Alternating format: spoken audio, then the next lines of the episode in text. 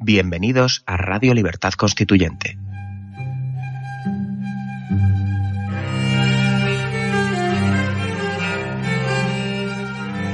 Están escuchando Radio Libertad Constituyente con don Antonio García Trevijano.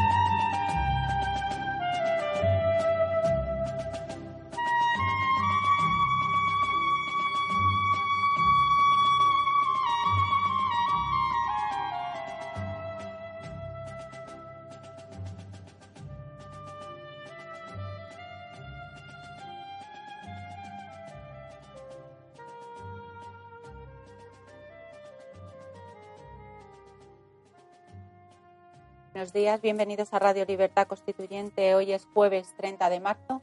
Les habla Isabel Valero. Por Sky tenemos a don Roberto Centeno. Buenos días, Roberto. Muy buenos días. Y en el estudio tenemos a Alberto Iturralde. Buenos días. Muy buenos días. Y a don Antonio García Trevijano. Buenos días. Sí, hoy ya sí. Hoy ya está consolidado que parece que el frío está vencido. El frío de la naturaleza, pero no el de las relaciones internacionales. Vaya frialdad con la que se inician las negociaciones sobre el Brexit.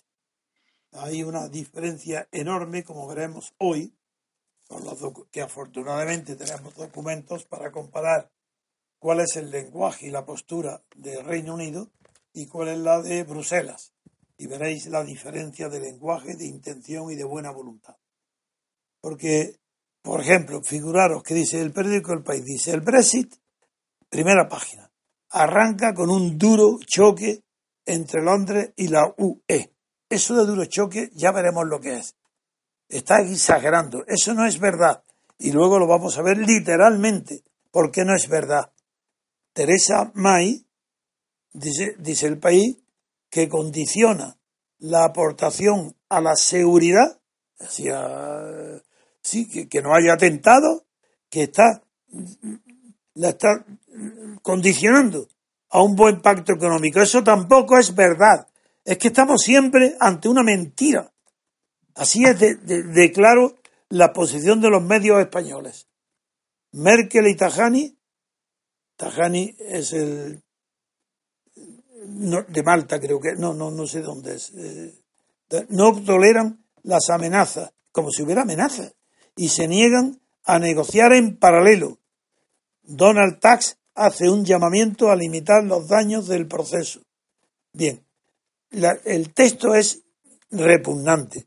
Están presentando ya, no han aceptado el resultado del Brexit. No han aceptado el continente europeo, los dirigentes, la salida del Reino Unido del continente políticamente, en busca de su autodeterminación, como dice literalmente la carta que luego vamos a comentar. Aquí el asunto principal es que están mintiendo la prensa.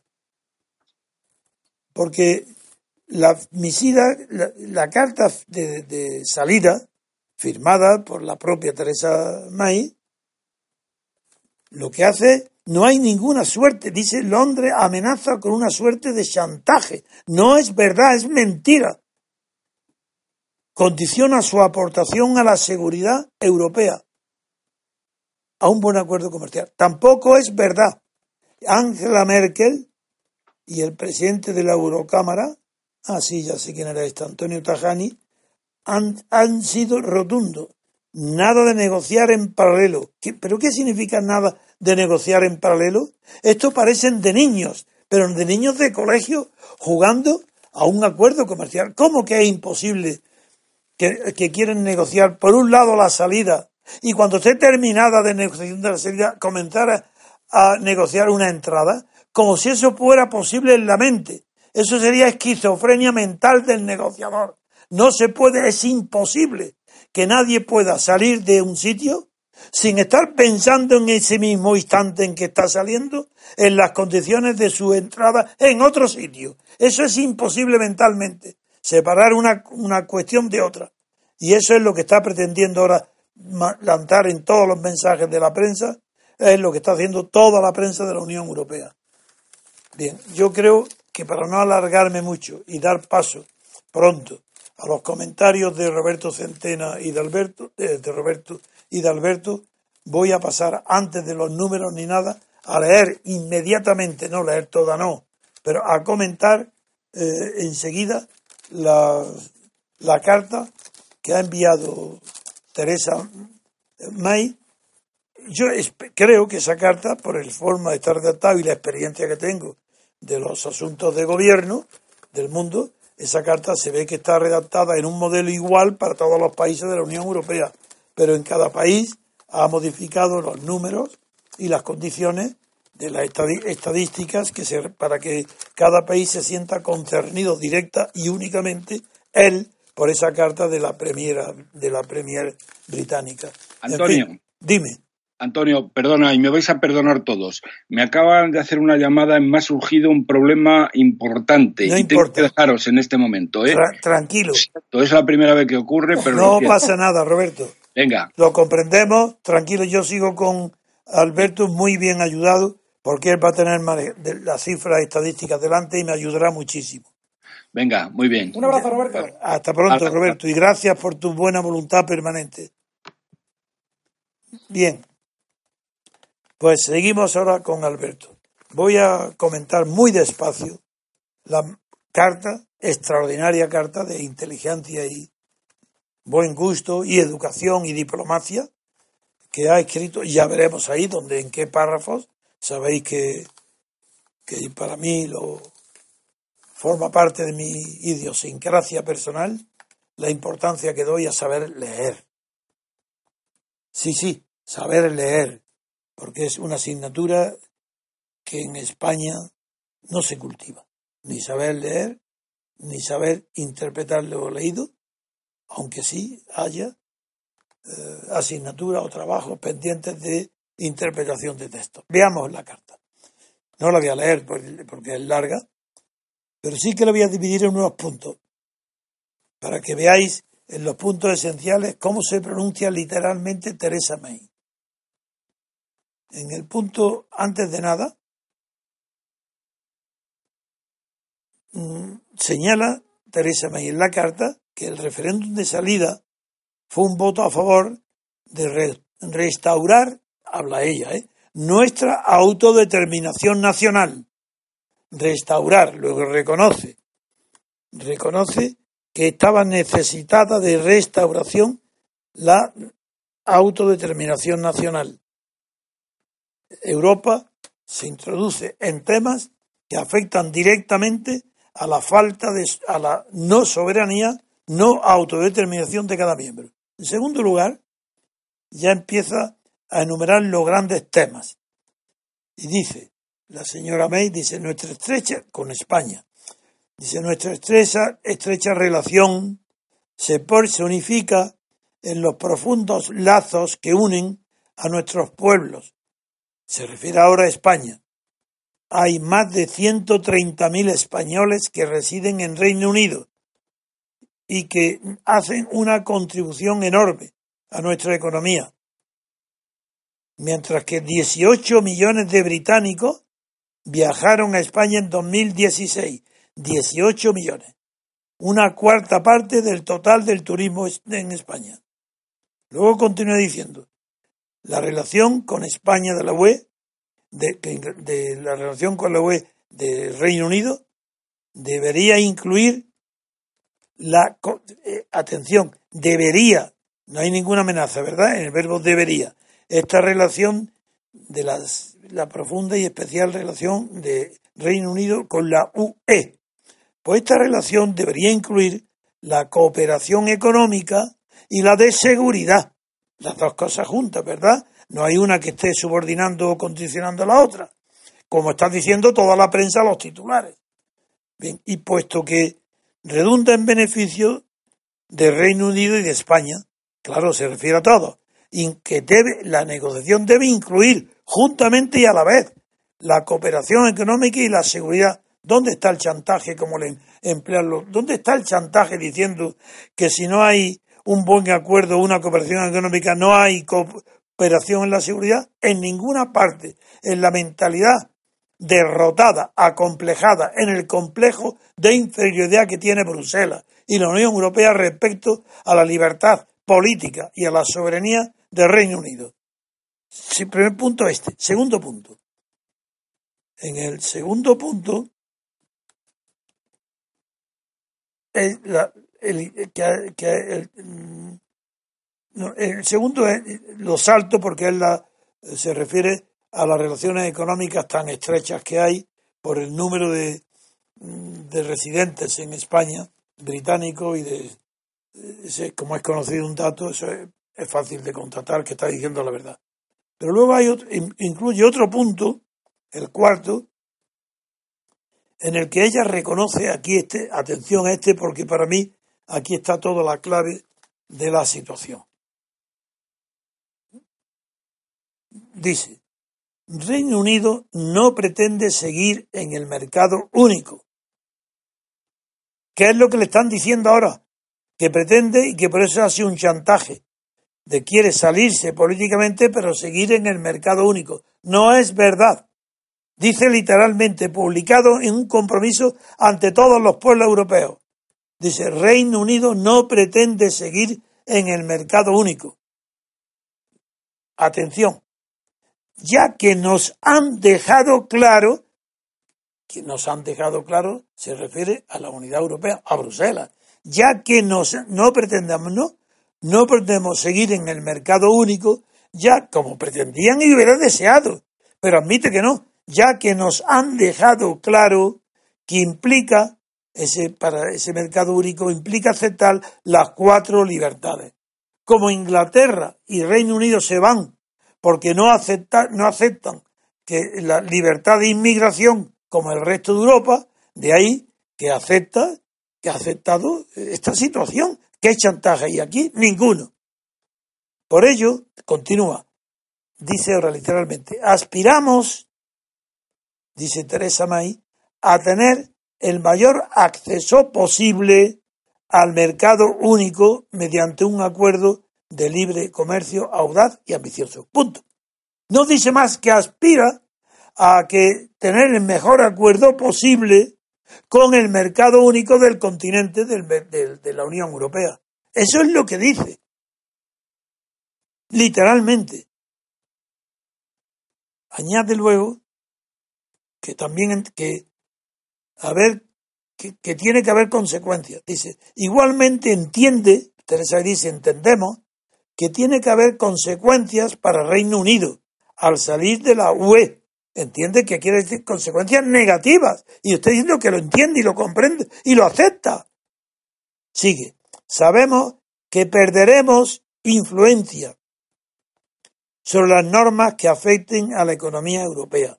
También sabemos que las empresas británicas tendrán que ajustar ajustarse a ellas a normas establecidas por España o por, la Unión Europea, donde ya no está presente la soberanía ni la colaboración eh, británica. Dice, ya no pertenecemos a ellas, al igual que ocurre con las empresas británicas que comercian en otros mercados, igual que comercia con Australia o con Asia, pues tendrá que comerciar. Pues lo dice expresamente, ¿dónde está el chantaje? ¿Dónde está poniendo ninguna condición de seguridad mal, falso, mentira. Menos mal que hoy los medios de comunicación nos permiten tener delante la carta de Teresa May que descubre todas las mentiras que están haciendo los periódicos del continente europeo, los principales, para eh, disimular la derrota enorme que ha sufrido Bruselas y la Unión Europea a causa del Brexit. Bien, Pues con estos datos, estos eh, sí, eh, la relación comercial, claro, que es lo que me faltaba, pero esto está, Alberto lo va a ver él, la relación comercial entre Reino Unido y España asciende a 46 mil millones de euros anuales. Reino Unido es el principal destino de las inversiones españolas en Europa y hay 700 empresas, como dije antes, para invertir en España. Bueno, pues esto es todo lo que yo quería hacer de introducción y le doy ahora la palabra a Alberto para que nos haga un resumen del cuadro que publica también el país sobre la Unión Europea y el Reino Unido, las relaciones de importación y de exportación, así como las balanzas, eh, para que veáis, eh, todos los que nos oyen, que no hay ni la menor sombra de chantaje, ni de posturas ambiguas, ni egoístas. Hay simplemente, claro, que quiere sacar en la negociación lo mejor que pueda, defender los intereses británicos lo mejor que pueda. Pero yo lo que sí digo es que es imposible que la imaginación de ningún negociador pueda separar la salida de la Unión Europea con la entrada en un nuevo convenio o acuerdo. Y quien está separándose está calculando enseguida qué posibilidades tiene fuera.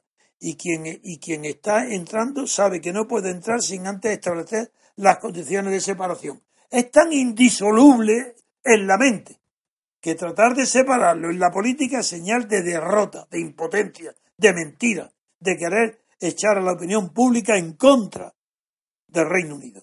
Esto es lo que está sucediendo, poner al continente europeo contra el Reino Unido. A ver, Alberto. Bueno, en la página 6 del país figura un gráfico en el que eh, se plasma la relación comercial de Reino Unido con la Unión Europea durante el año 2015 y se plasma en eh, libras y explica que las importaciones de la Unión Europea hacia Reino Unido, es decir, todo lo que la Unión Europea habría exportado a Reino Unido, asciende a 290.621 millones de libras, mientras las exportaciones de Reino Unido a la Unión Europea asciende a 230.000 31 millones de libras. Es decir, tiene 60.000 millones. Claro, hay una diferencia en favor, es decir, estaría ganando teóricamente en la balanza comercial la Unión Europea con respecto a Reino Unido. Y en una cantidad importantísima. 60.000 millones de libras. Concretamente, en el caso de España, que, hemos, que has citado antes, esa balanza comercial eh, consiste en unas exportaciones de Reino Unido a España de 24.723 millones de libras, mientras hay unas importaciones en 2015 de 14.621 millones de libras. Esto es solamente con respecto a España. Que también ahí el saldo es muy favorable a España. Eso es. Esto hay que destacarlo ahora mismo. sí. Y dirlo en números aproximados. Son 10.100 millones de libras aproximadamente. Favorable a España. Favorable a España, así es. En la balanza comercial. Así es. Y, en esto, y luego hay eh, más cuadros que están eh, intentando reflejar las relaciones entre el eh, Reino Unido y los demás países de la Unión Europea. Eso es. El número de inmigrantes en cada país. En Reino Unido habría 5.604.000, no, 641.000 inmigrantes. Ciudadanos, sí. Ciudadanos. No, no, no sabemos, sí. Inmigrantes. Y luego en España veríamos que lo que hay es eh, 4.418.000. Pero hay algo que me extraña muchísimo. ¿Qué significa que el número de inmigrantes en cada país sea España el cuarto lugar y que haya más inmigrantes en España que en Francia? Eso me parece absurdo. Pero si Francia ha sido el país tradicionalmente acogedor de más... ¿cómo, cómo, cómo es esto? ¿Cómo explicar? Por América del Sur, quizás. Bueno, en el año 2016 quizás ya esa política eh, de, de entrada de inmigrantes en Francia ya no era tanto como, el, como históricamente ha venido siendo. Por lo menos lo que refleja aquí el cuadro es eso. Y, de, y debe ser de América del Sur, ¿no? Probablemente. La América la española. La diferencia entre España y Francia eh, viene a ser pues de unos 9.000 eh, inmigrantes. No, están casi igual. Están casi igual. Pero, pero, es, pero que sí es cierto. Es que España no tenía esa tradición de acoger inmigrantes como tiene Francia. Luego, por otra parte, sí, Italia sí. Italia tiene esa.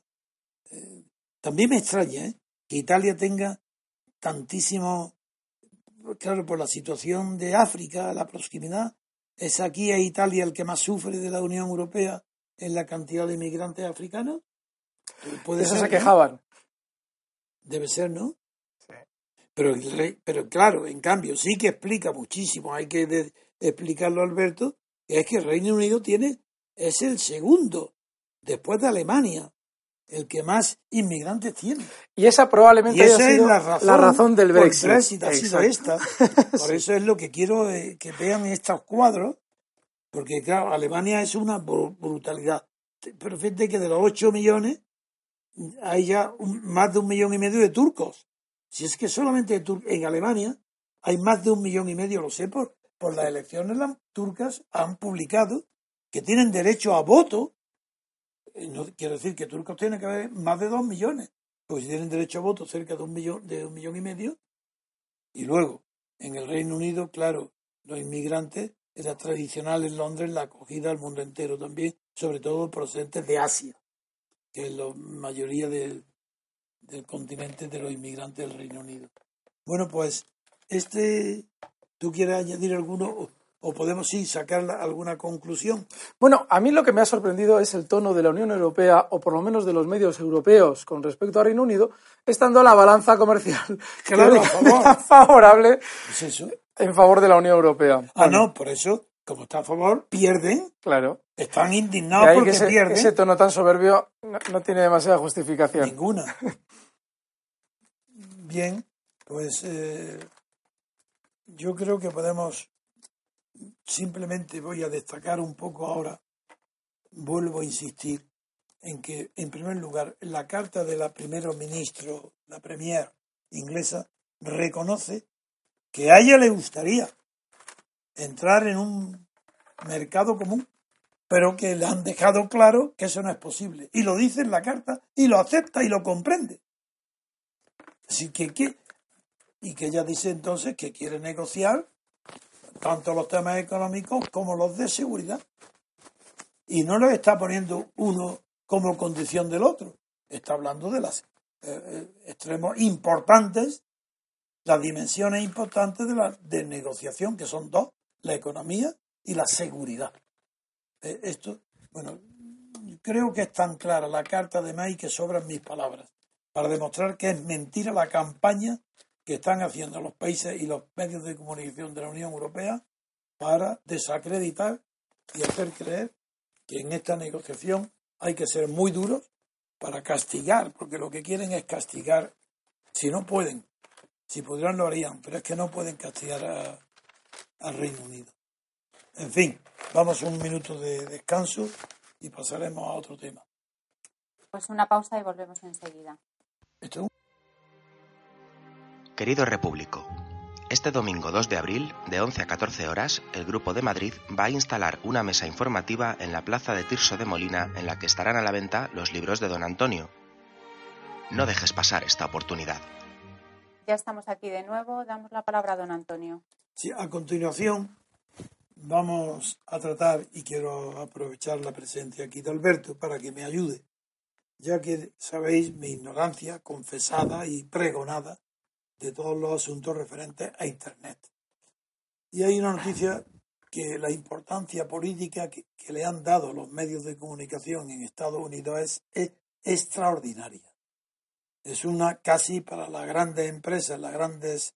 Eh, sí, los movimientos de tantos millones de personas afectados por lo que sucede en Internet, esta noticia la convierte en la estrella casi hoy de, de la noticia mundial y es la siguiente.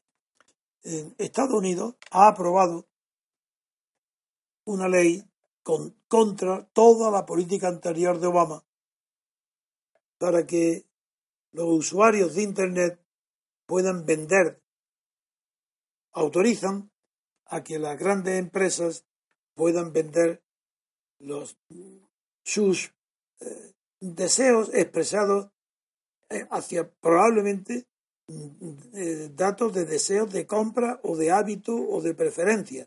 Y lo que han utilizado es a que esto pueda ser objeto de comercio.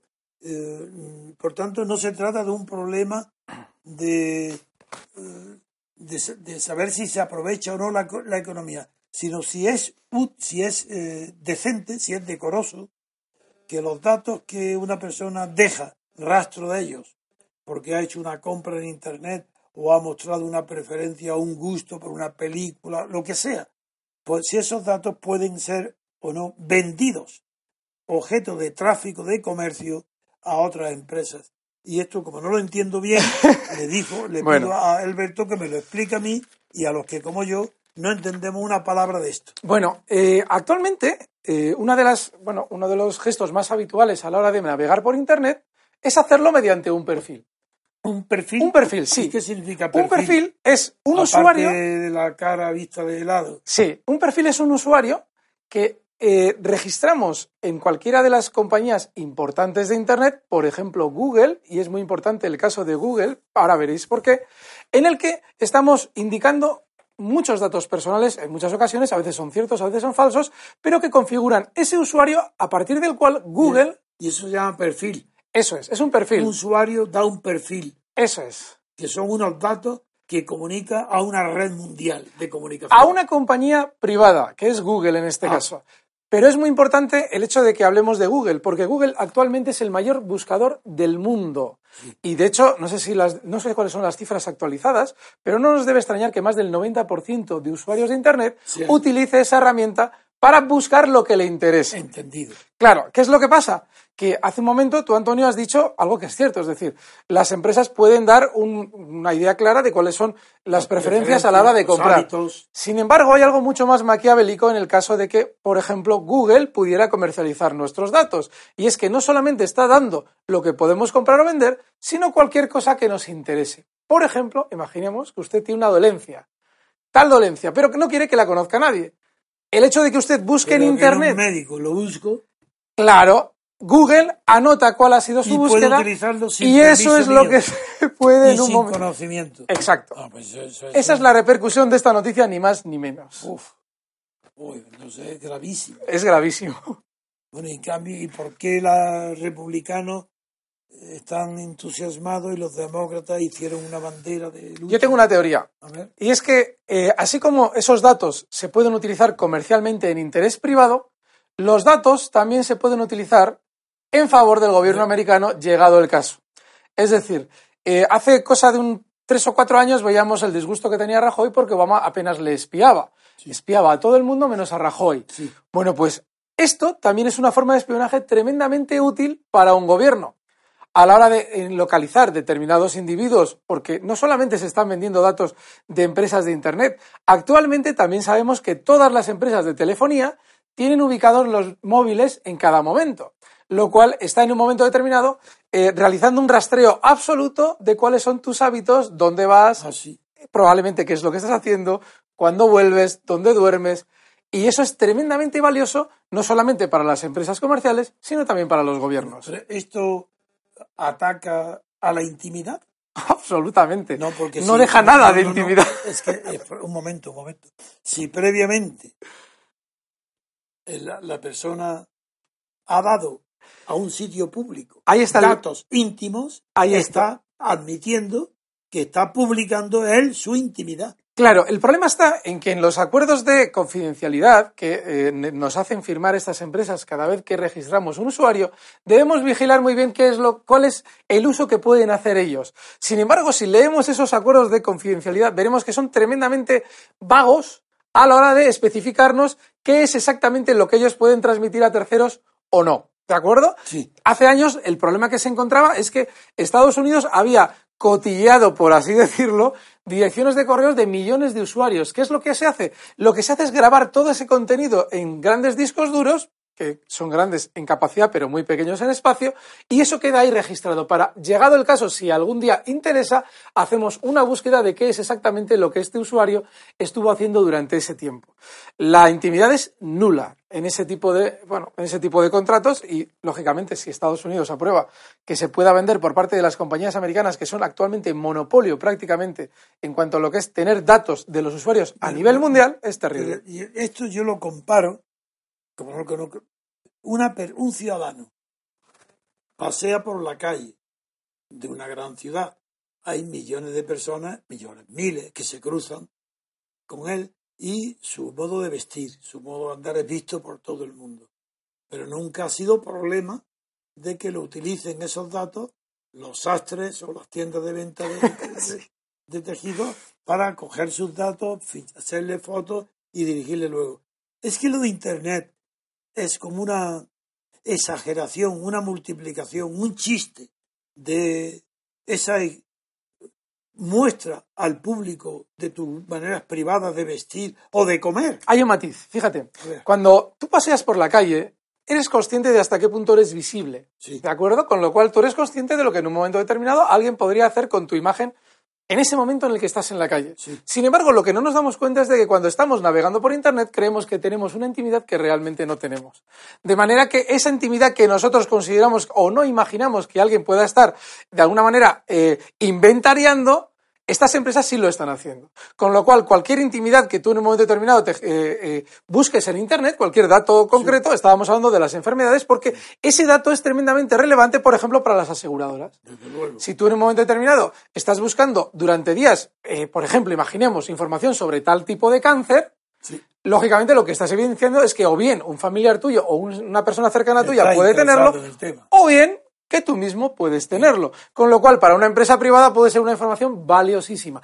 Y tú, probablemente, mientras realizas esa acción, no eres como el ciudadano que camina por la calle que sabe que es realmente visible. Es decir, ese es el problema, que no somos conscientes de hasta qué punto no tenemos ninguna intimidad en Internet. Entonces, el mundo actual, la tecnología que avanza de una manera irrefrenable para comunicar todo a todos, eh, obliga a cambiar los criterios conservadores y antiguos que tenemos de la moralidad y la eticidad, de la ética y la moral.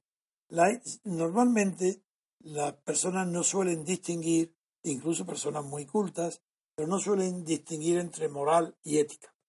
Eh, desde luego, antes la ética era el estudio de la moral. Eh, es como si fuera una moral teórica en la ética. Sin embargo, como las han avanzado y se distinguido el mundo tanto sus profesiones, la ética fue especializando sus funciones a la ética profesional, a las eh, delimitando su campo más estrecho que el de la moral, que son las costumbres. Y hoy el avance de la tecnología es de tal naturaleza que toda esa distinción ha quedado borrada, porque hoy no hay costumbre alguna que de ningún tipo de cuerpo, por especialista que sea, que queda al margen del uso de Internet. Antes se pensó, pero muy limitadamente, que el uso de los medios de comunicación masivos, barcos, trenes, aviones, también había roto la, la intimidad, el derecho a la privacidad.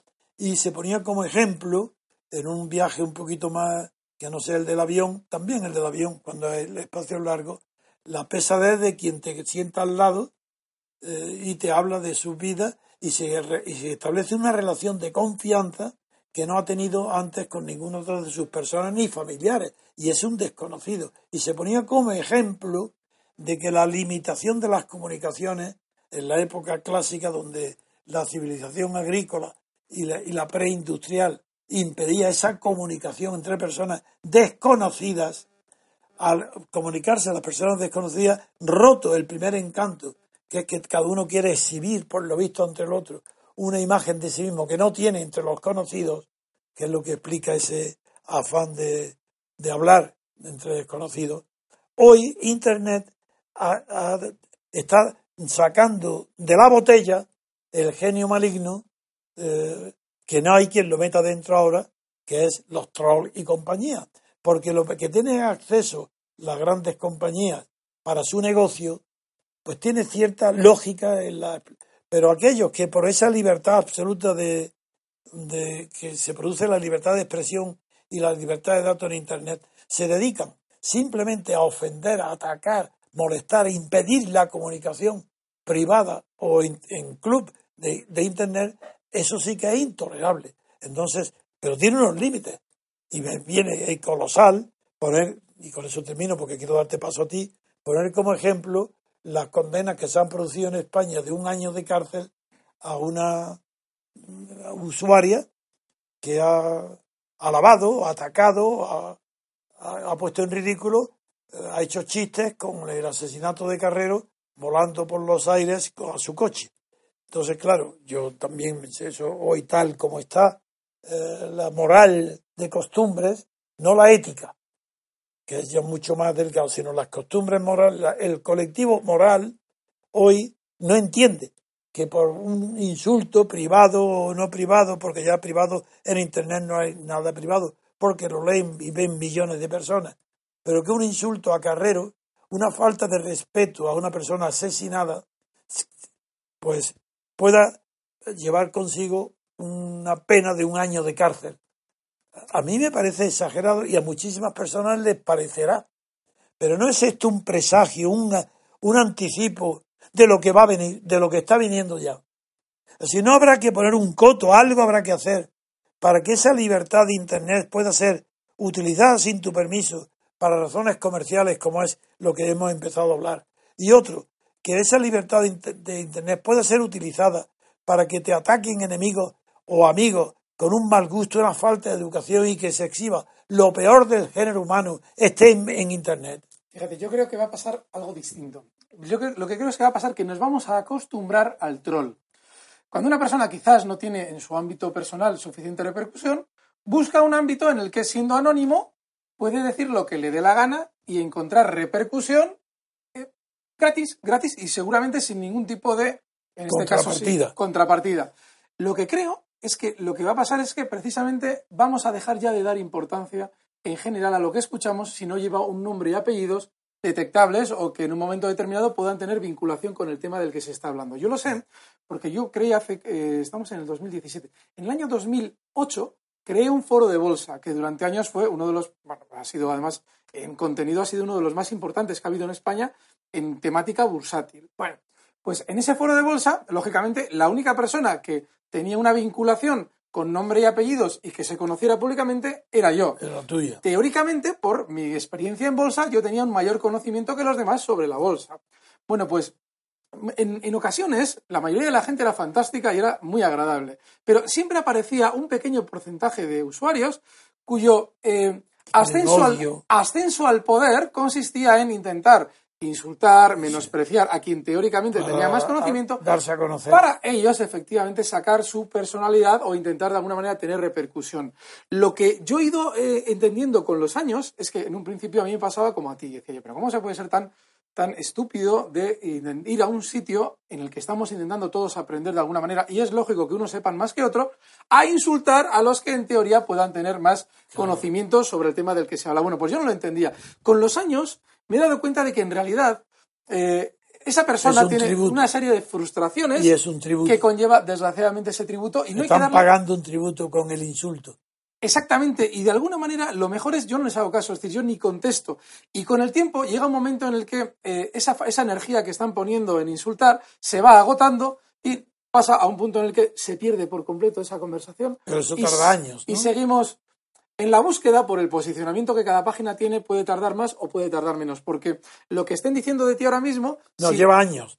A mí, yo no lo leo ni contesto, en mi vida he contestado un troll, ni lo haré nunca. Pero desde que estoy en Internet, los, trolls son y, los atraigo como moscas a la miel. Pero yo creo que tú le das importancia porque toda tu vida igual se ha desarrollado en un ámbito distinto al de Internet. Cuando los que hemos vivido muchos años en Internet, ya en cuanto escuchamos tal insulto, tal insulto para Antonio García Trevijana es que ni leemos. No, yo tampoco lo leo. Sabemos que una persona. Pero me lo dicen.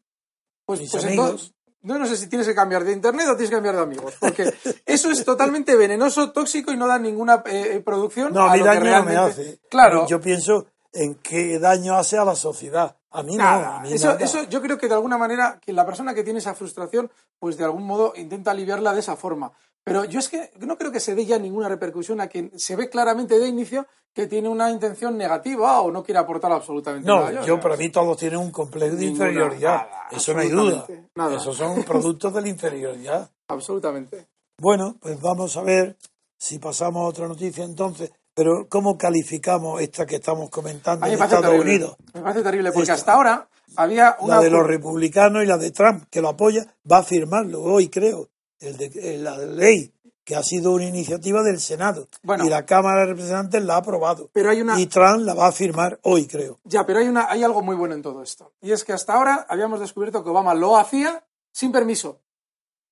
Wikileaks eh, destapó que Obama lo estaba haciendo no solamente Ah. en cuanto a espiar a los gobiernos, sino que también estaba favoreciendo industrialmente a Sí. empresas americanas. Sin ley. Sin ley. Ahora, al haber una ley, ya Hay sabemos qué es lo que hay. Es decir, a partir Sí, de ahora ahora sabemos... no hay vez- hipocresía. Exacto. Cada vez que hacemos algo, ya sabemos que eso se puede conocer. Entendido. Para mí es una, No, una- yo también una prefiero, yo prefiero que haya cinismo a hipocresía. Ahí está. Porque el cinismo se puede combatir. La hipocresía es muy difícil. Ahí está. Muy bien, pues vamos a otra noticia entonces después de un minuto de pausa musical. Pues una pausa y volvemos enseguida. Pues no sé yo.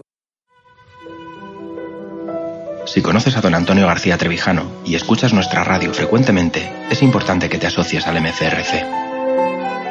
Es el único movimiento que existe en Europa que lucha cada día por la libertad colectiva y deberías formar parte de él. De esta forma disfrutarás de nuestro boletín para asociados con toda la información del movimiento y estarás al día de todas las noticias y eventos que realicemos. Si quieres, puedes colaborar con una cuota voluntaria que puedes pagar de la forma que te resulte más cómoda. Es muy fácil. Entra en www.mcrc.es y rellena la hoja de afiliación. Cada vez somos más y queremos contar contigo. Ya estamos aquí de nuevo. Tiene la palabra Alberto. Vale. En la página eh, 12 del país, en sección de internacional, viene, a página completa prácticamente, dice, el apoyo de Valls a Macron agrava el cisma en las filas del socialismo francés. Los socialistas franceses dieron ayer un paso más hacia un cisma que amenaza la supervivencia de un partido central en la Quinta República. La decisión de una de sus principales figuras, el exministro Manuel Valls, de apoyar a un candidato ajeno al partido, el centrista Emmanuel Macron, agrava la batalla entre el ala izquierda y los reformistas. El candidato socialista Benoit Hamon considera el gesto una traición, que también incomoda al propio Macron, porque le dificulta el esfuerzo por aparecer como un político nuevo. Eh, más abajo, también en titular, dice, Hamon quiere una gran alianza a la izquierda. Hamon, Hamon, no sé cómo se dice. Este tema, en la izquierda francesa y en concreto la situación del Partido Socialista en Francia, me ocupó durante todos los años de mi juventud y durante mis innumerables viajes a Francia estudiando sobre el terreno y viendo no solo la formación, y completando mi formación teórica con la experiencia práctica de la política, como en España no podía verla a causa de la dictadura, pues lo estudiaba en Francia sobre el terreno, asistía a mítines, tenía conversaciones con alcaldes, con gente de eh, activista y eh,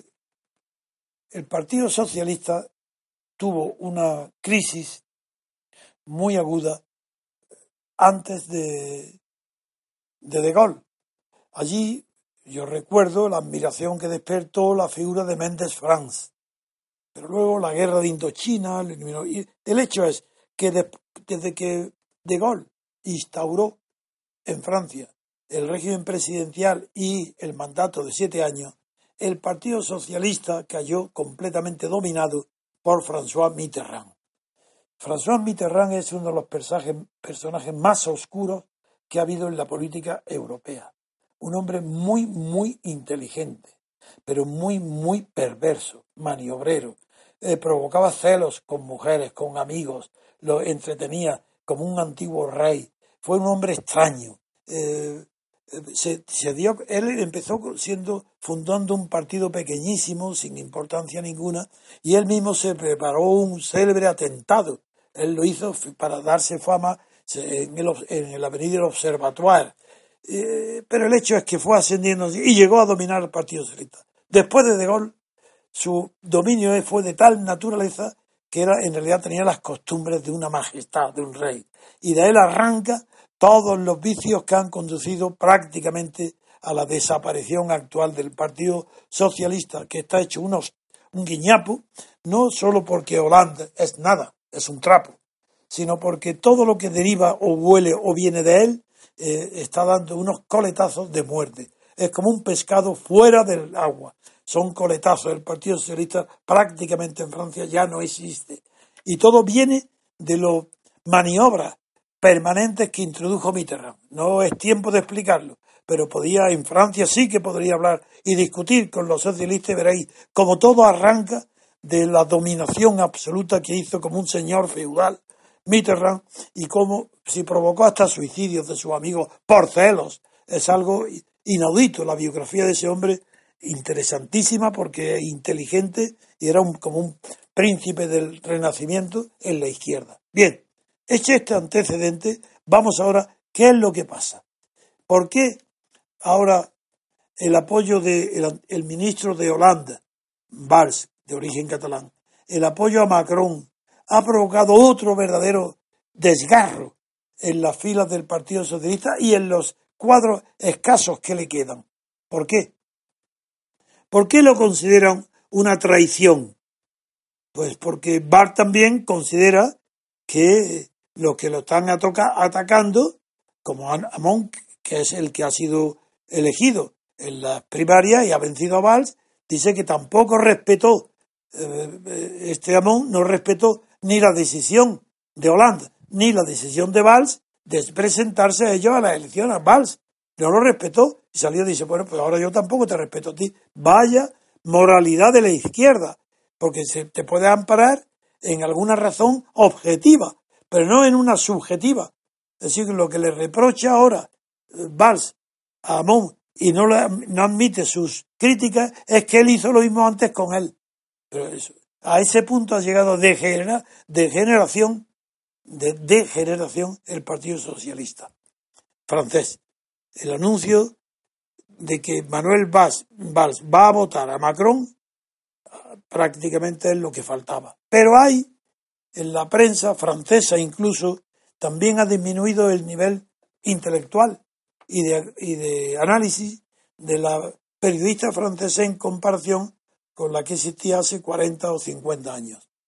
Por ejemplo, esta noticia de que Valls va a apoyar no a su partido, sino a un candidato de centro, de centro no existe, pero un candidato, cuando se dice de centro, siempre hay que pensar de derechas, pero con apariencia de apertura, nada más, eso es centro. Bueno, pues dicen la prensa que este anuncio, esta noticia, da oxígeno al conservador François Fillon. Pero ¿cómo va a dar oxígeno? Eso es mentira también. Eso es una falta de análisis de penetración. ¿Cómo va a dar oxígeno si François Fillon, en primer lugar, está desahuciado? No solo porque esté imputado él, su mujer y todo el que le rodea, sino que tiene, está descubriéndosele continuamente actos de corrupción, corrupción, corrupción. Ya no por, de nepotismo, sino incluso de estar aceptando regalos de 30.000, 10.000, 20.000 euros en trajes, en vestidos, de, en, y en viajes y en vacaciones. Y este hombre, no he visto nunca a alguien que desprecie más a la opinión pública, que crea que él, frente a la opinión pública, vencerá si no se rinde. Es decir, están todos los días los periódicos publicando noticias sobre su corrupción y la de su mujer y la de sus hijos.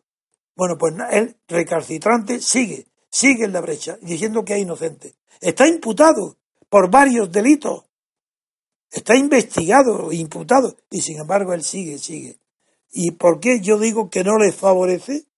Porque le representa a la derecha católica francesa. No es simplemente un hombre de derechas, es un hombre defensor antes que nada de la religión católica.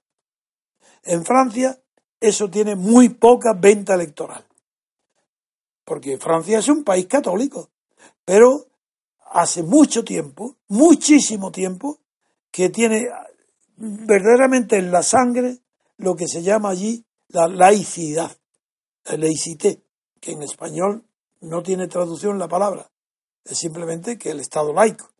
Bueno, pues la derecha, salvo la pontificia que hay todavía en Francia, algunos restos, ha admitido algo que Fillon no ha admitido. Fillon declaró que si tiene que tomar cualquier decisión donde haya un conflicto entre Estado y religión, Iglesia, él tomará la decisión que favorezca a la Iglesia. Una persona que dice eso en Francia está perdido. Pues entonces, ¿por qué si disminuyen los votos del Partido Socialista por su división, ¿creen que un votante socialista va a votar a Fillón? Eso jamás. ¿Pero quién es Fillón? Bueno, Fillón es un republicano, del Partido Republicano, de Sarkozy. ¿Y sabéis? ¿Y quién es Sarkozy y Fillón? Pues los restos del goyismo. Estos todos proceden, proceden del filón goyista, que ya no tiene poder directo, pero sí en, lo tenía en el partido de, eh, de, de, de, donde procede Fillón. Así que no es verdad lo que, lo que están diciendo que eso favorece. En cambio, lo que es seguro es que hace imposible toda posibilidad de que el Partido Socialista francés levante la cabeza. Sigue su derrumbe. Y cuando en estas elecciones vamos a ver cómo se va a consagrar, por un lado, la solidez como fuerza política del Frente Nacional que deja de ser un partido xenófobo para convertirse en un partido nacionalista que defiende el interés de Francia por encima del interés de Europa o de cualquier otra eh, eh, concepción de la política. Y de otro lado está Macron, que va casi con toda seguridad, va a ser elegido para que pase con Le Pen a la segunda vuelta y Macron va a representar frente a la izquierda no está representada. Va a haber en la segunda vuelta se va a presentar Le, Le, Pen y Macron. Ninguno de ellos representa a la izquierda, pero de representarlo alguno es Le Pen.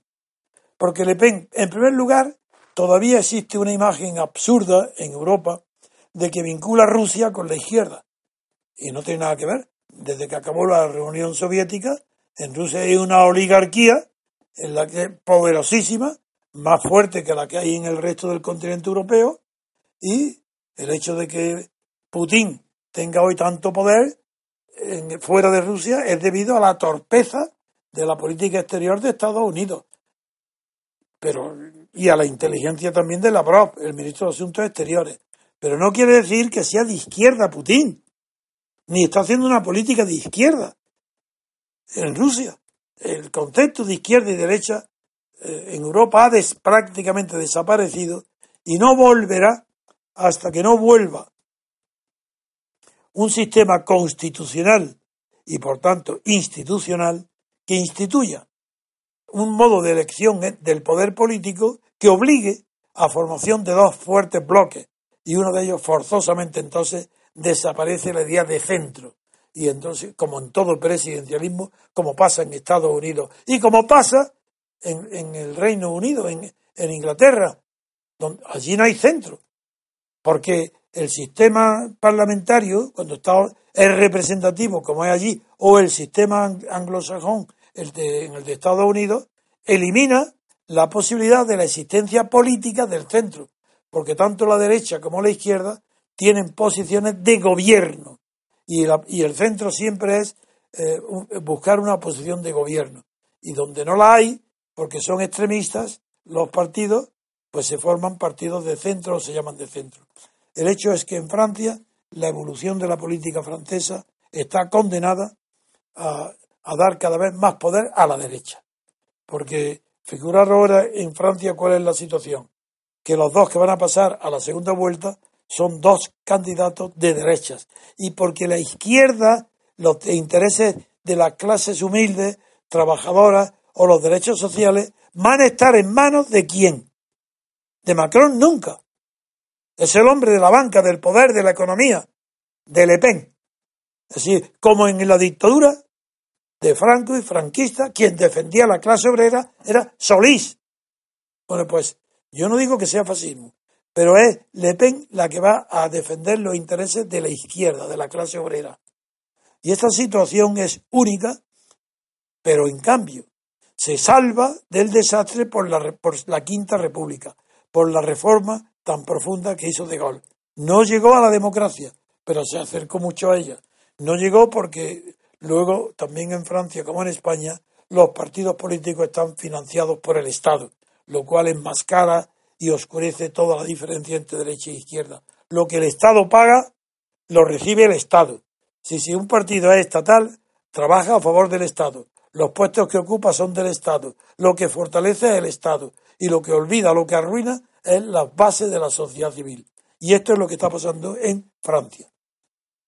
¿Tú quieres algún comentario? Quería preguntarte, eh, eh, decías que, que, no llegaba a ser fascista, pero si en su programa incluye el eliminar ese sistema electoral por distritos para crear de nuevo las listas de partido, como en alguna ocasión creo que os he escuchado, ya estaría más cerca del fascismo, me imagino. Sin duda ninguna, no. No, no es el sistema electoral. Lo que tiene de antipático, profundamente retrógrado y oligárquico, y, corrupto, y, foco de corrupción es exactamente que por primera vez, en la primera elección de su padre nunca lo hizo, y él tampoco. Propone un cambio en la ley electoral para acercarse a los sistemas, al sistema que hay en España, que es el sistema de partidos, de listas de partidos. Eso no es de izquierda ni derecha, eso es oligárquico, eso es corrupción. Mm, no se distingue la derecha ni la izquierda por eso, eh, ni el fascismo, aunque es verdad que todas las dictaduras orgánicas y por tanto Franco utilizan y utilizaron en Austria, en Portugal, en todas partes, en Hitler y Mussolini, en todas partes se utilizó el sistema que hay hoy. Proporcional. El proporcional. Porque la lista de partidos que se adoptó al final de la guerra mundial por los Estados Unidos, lo impuso en, en Europa para darles poder a lo que no tenían ninguno, que era a Denauer y a De Gasperi, no a Schuman. Schuman, el caso de Schuman es un poco posterior. Y además de Gaulle, como había tomado parte en la victoria de la guerra en París, impidió eh, que en el primer gobierno de De Gaulle influyeran Estados Unidos. Por eso en Francia se salvó algo. Pero en cambio, donde Estados Unidos pudo eh, imponer el sistema electoral, puso el de partido porque es el que más le convenía para encontrar rápidamente a alguien con quien pactar el reparto de la Plan Marshall y de la reconstrucción, porque no había nadie, no había partido, y sacaron de las catacumbas de Nauer y de Gasperi para que los americanos lo apoyaran, dándoles el monopolio de las listas de partidos. Ese es el poder.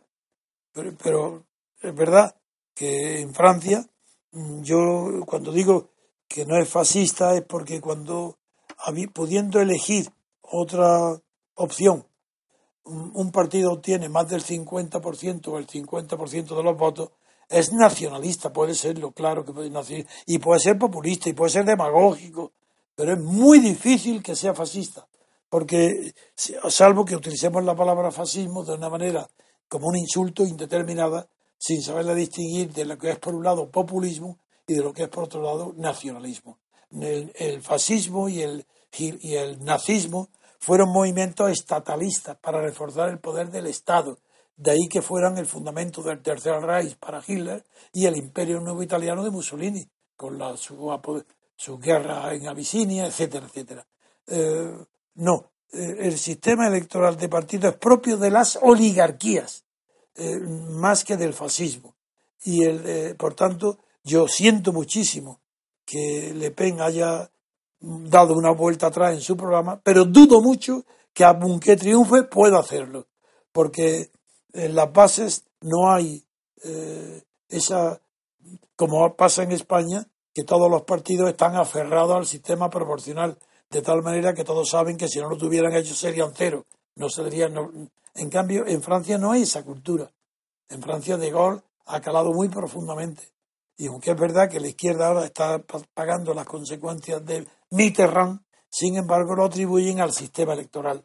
Y por tanto, lo que está haciendo Le Pen es casi, casi eh, percibiendo lo que se está proponiendo circulando bajo cuerda en los partidos de izquierda, que es el sistema proporcional. Como está sucediendo, por ejemplo, en América Latina, en Colombia, en otros países donde está arraigado el sistema presidencialista con unas elecciones aparte, pues bien, se está proponiendo ya visiblemente la reforma del sistema de partidos de lista, porque es lo que más conviene a todas las oligarquías. Ese es un sistema puramente oligárquico. A ver, vamos a ver si hay otra noticia. Vamos a un minuto de musical y vamos a buscar, si no, una noticia en el arte o en la ciencia. Una pausa y volvemos enseguida.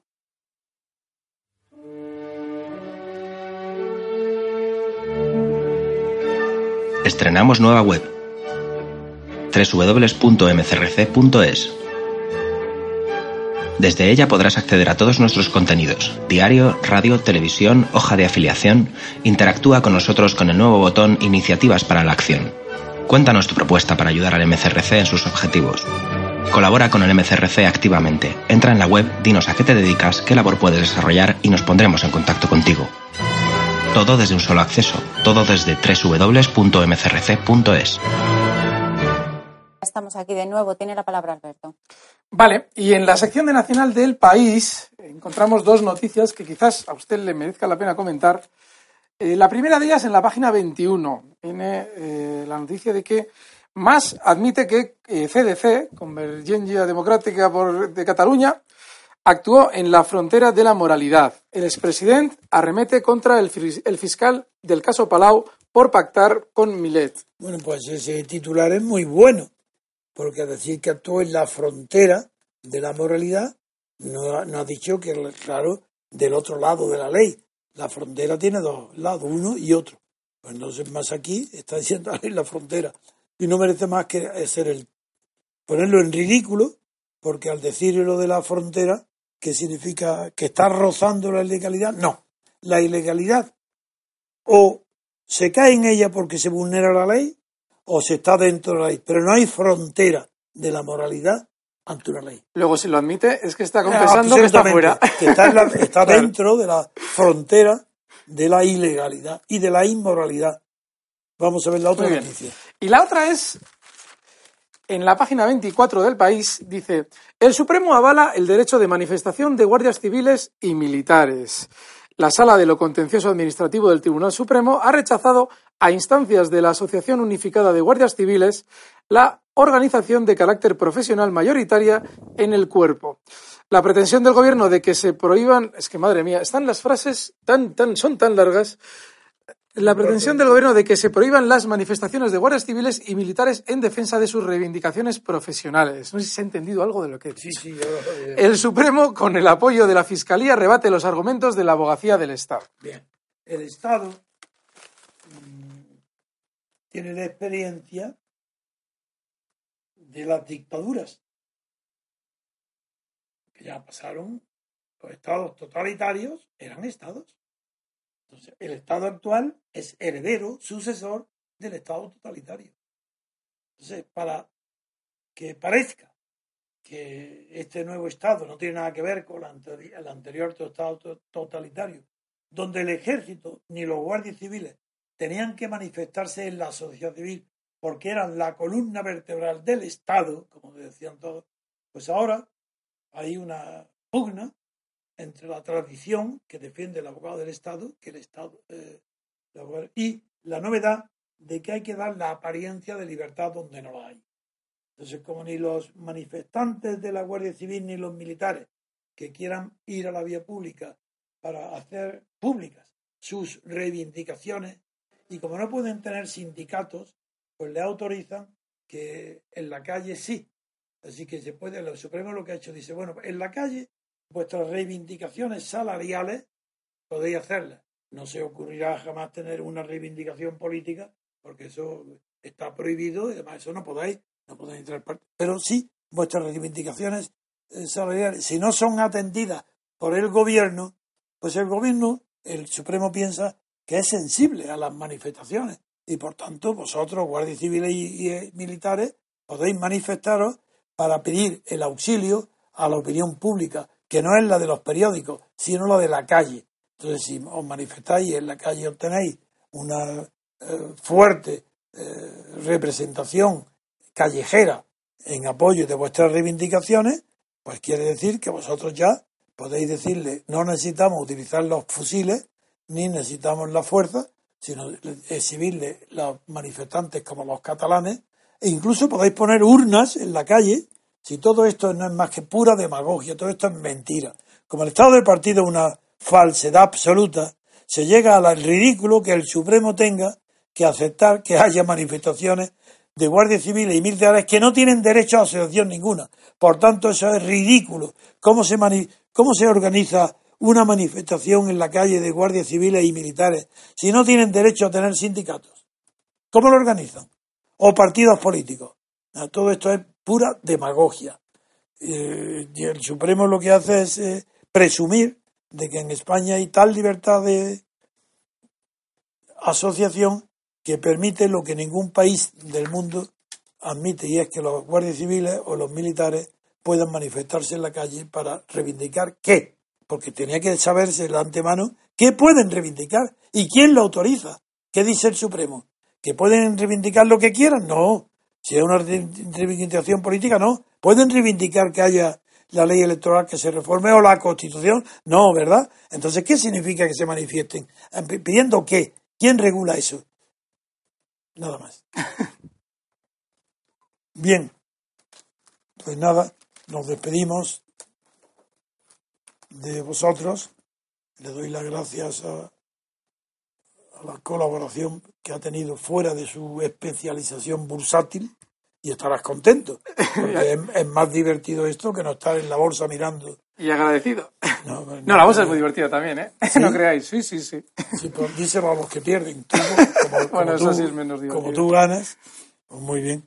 Bueno, Alberto, pues gracias y hasta mañana. Y tú, Isabel, también gracias por tu colaboración permanente. Así que hasta mañana, amigos. Hasta aquí el programa de hoy. Muchas gracias por escuchar Radio Libertad Constituyente.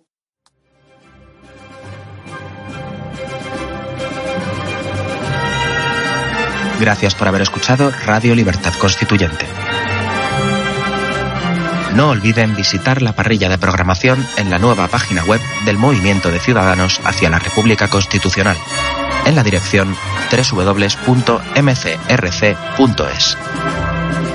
Radio Libertad Constituyente. La libertad viene en nuestra busca.